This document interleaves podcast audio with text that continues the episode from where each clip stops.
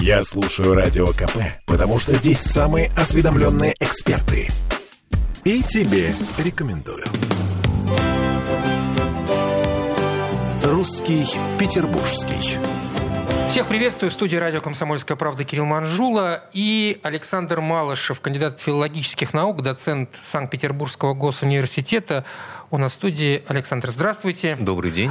Э, мы начали наш э, маленький цикл в цикле, да, посвященный медиалингвистике, вообще о э, языке средств массовой информации, вообще медиа. Вот у меня какой вопрос остался. Есть еще один вопрос, который мы не успели коснуться.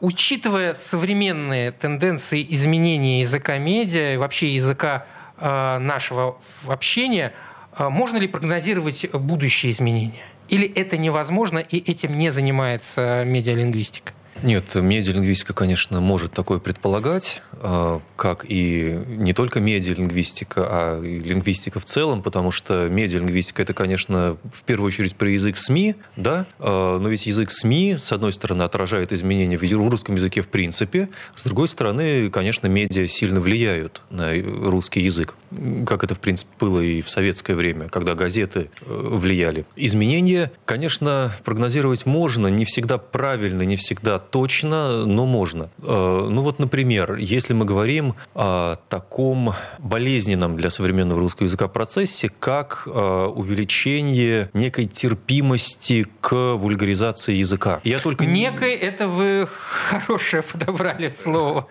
Ну да, немножко смягчаю, но тем не менее. Очень смягчаете. А, вот, э, это я даже не про мат говорю. Я говорю просто о большом проценте просторечий, неуместности сложности в языке, э, неправильного построения фраз, неграмотности как таковой. Будет ли возрастать количество того, что лучше бы оставить где-нибудь за скобками? Есть ответ на этот вопрос? Вот тут само общество должно выступить неким э, цензором. Если это порог, э, болевой порог такой в языке, э, становится выше – то, конечно, если общество терпимо относится к вульгаризации языка, и, например, мы это замечаем по тем же блогерам, э, поскольку многие из них э, вовсе не отличаются чистотой языка. Я сейчас не выступаю с позиции такого ханжи, нет. Э, это отдельный сегмент речи, там свои принципы построения речи. Понятно, что учить блогеров мы не сможем они, скорее всего, не отзовутся. Но с другой стороны, если человек следит за своей речью, хотя бы за своей, ну и за речью близких, детей, родственников, э, коллег, Э, то, конечно, эти изменения не будут столь губительны, что ли. Радикальны. Радикальны, да. Александр, вот и вы сейчас просто говорите по поводу э, вульгаризации, господи, не вы говорите это. Я ловлюсь на мысли, что в тех же радиоэфирах сейчас очень активно используют крепкое словцо, и подразумевается, что таким образом э, ты привлекаешь дополнительную аудиторию. Человек, слушающий тебя, он понимает, о, Журналист говорит на том же языке, на котором говорим мы. Он близок к нам. Его стоит слушать, ему стоит верить. Э, и таким образом мы набираем количество прослушиваний. А когда нам говорят, менторским образом говорят или просто спокойно говорят, ребят, ну как-то нужно себя взять в руки. Ну, ну что это такое?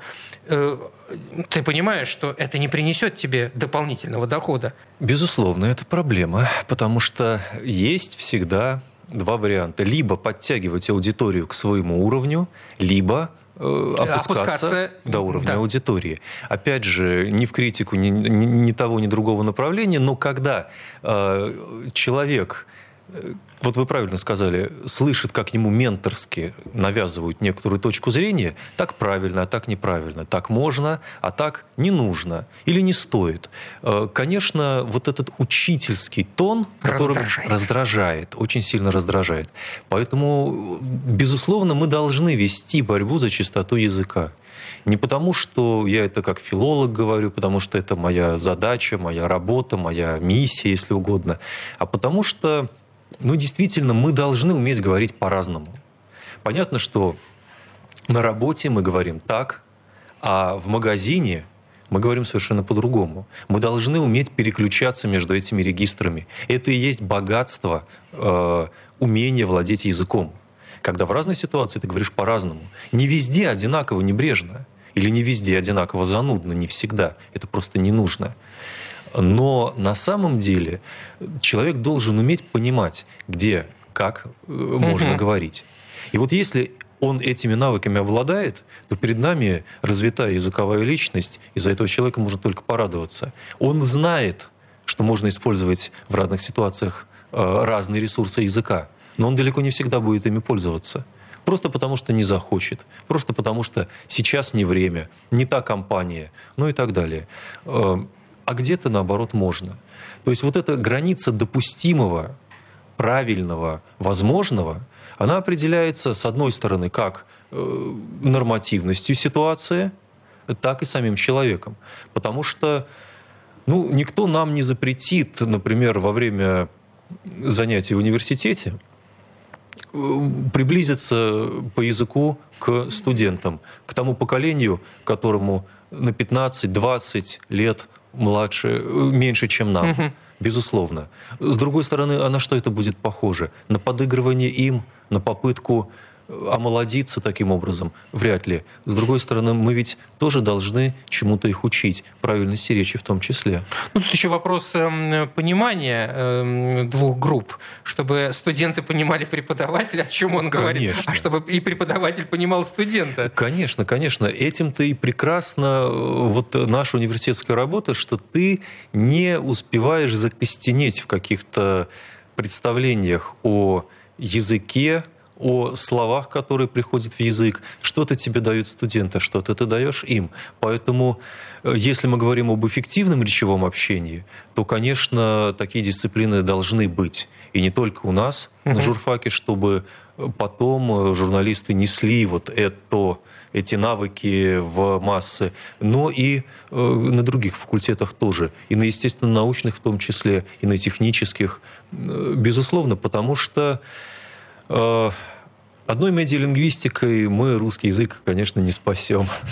Э, есть возможность сравнивать э, языки разных городов нашей страны, я имею в виду язык СМИ прежде всего, говорить, что вот тут говорят более или менее хорошо, я все намекаю на Петербург. Вот здесь не очень. Угу. Или нет такой возможности? Такая возможность, безусловно, есть. Мы говорим, конечно, что у нас есть главный центр Москва, потому что там издаются орфографические словари, орфоэпические словари, нормативные словари грамматики русского а ведь языка. раньше было не так. Ну, в Советском Союзе, я имею в виду. Ну, как, постольку... Две школы, ленинградская, московская. Да, но поскольку, поскольку все-таки у нас э, столица Москва, и идет э, в первую очередь оттуда влияние и, например, на дикторов, радио, угу. теледикторов. А, безусловно, у нас все-таки такой больше московский извод русского языка. С другой стороны, конечно, в Ленинграде, в Петербурге э, немножко свой русский язык со своими традициями. Это не только шаверма, шаурма и другие классические примеры. Да, да, да. Э, но просто Поскольку центральное телевещание и радиовещание происходит из Москвы, конечно, мы ориентируемся на московскую норму. Э, с другой стороны, если мы поисследуем СМИ Петербурга, мы увидим, что помимо специфических словечек, э, все-таки журналисты Петербурга пишут и говорят немножко по-другому. Ровно так же э, пишут немножко по-другому в Казани, в Новосибирске, просто потому что русский язык, он, конечно, меняется от города к городу. Например, в небольших изданиях, в хорошем смысле провинциальных, используют более часто диалектные слова – которые понятны местной аудитории, и даже некоторые журналисты делают это намеренно, чтобы сберечь эти слова. Они заботятся о диалектизмах, тогда как, например, в центральных изданиях мы их практически не встретим. Просто потому, что это издание на нормативном русском литературном языке, а диалектные слова будут понятны далеко не всем. Вот в этом, например, разница между э, СМИ и радио и телевидением, и печатными интернет-СМИ, э, федеральными и региональными. А вообще в последнее время нет ощущения, что стирается вот эта грань между разными языком разного, разных регионов? Э, Исследования показывают, что некая унификация языка, конечно, происходит. То есть примерно как в Москве, так же и во Владивостоке, так же и в Астрахани, и в Калининграде, и в Якутске, э, потому что есть некая норма. Обидно, теряем какую-то свою идентичность, что ли, обидно, внутреннюю. Обидно, такую. конечно, обидно, конечно. С другой стороны, очень трудно представить, что э, будут использоваться сплошь диалектные варианты для наименования каких-то предметов. Это будет очень трудно, потому что Пушкин, конечно, у нас один для всех, и все мы его читаем и понимаем примерно одинаково, а вот язык газет э, будет вызывать диссонанс. С другой стороны, есть сейчас такое очень интересное направление, как интернет-лингвистика, и когда ученые приходят в интернет и начинают исследовать форумы, группы в социальных сетях. Конечно, наблюдения очень интересные из регионов приходят. Все-таки этот язык устного общения, в первую очередь, он переносится и в сеть, Э, да, это не журналистика, да, это все-таки группа людей, которые просто вот обычные носители языка приходят, что-то пишут на форумах, выражают радость, боль, тревогу за что-то, используя в том числе диалектные слова, диалектные выражения, э, используя немножко другие э, конструкции синтаксические. Это прекрасно, эти наблюдения что-то нам дают. Спасибо, Александр. Александр Малышев, кандидат филологических наук, доцент Санкт-Петербургского госуниверситета. И я думаю, что нам нужно с вами продолжить. Давайте. Русский Петербургский. Проект реализован на средства гранта Санкт-Петербурга.